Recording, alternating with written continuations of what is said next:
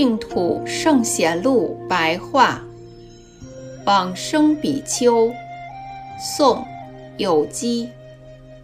有基，字吉贤，俗姓王，浙江钱塘人。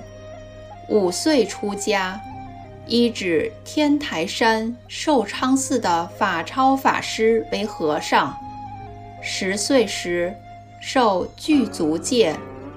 听闻四明山宝云寺，即一通法师的道场，在传授智者大师的天台教官，因此前往追随侍奉，承受《法华经》及止观法门的教法。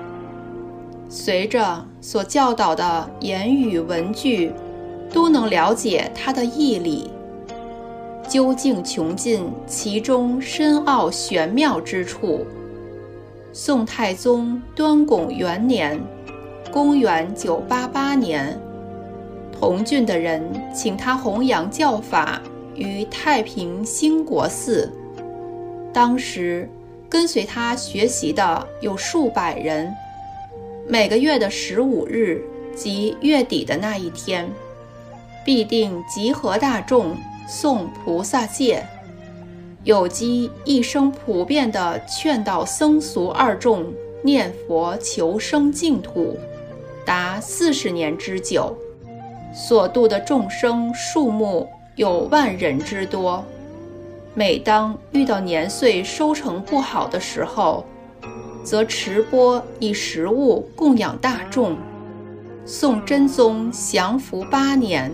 公元一零一五年六月，视现疾病，弟子令祥请示说：“和尚将要西归极乐净土，难道不遗留训示吗？”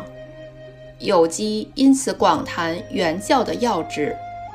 过了一个时辰之后，大众忽然看到西方现出光明，空中奏出美妙的音乐。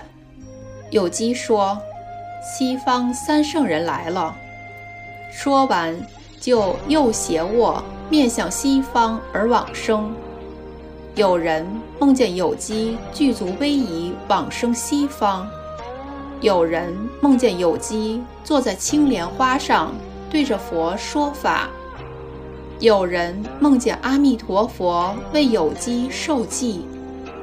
法治大师听闻有机往生的音讯后说：“卧病谈禅，临终见佛，这实在是稀有难得的事啊！”有机火化后得舍利子无数，出自佛祖统计。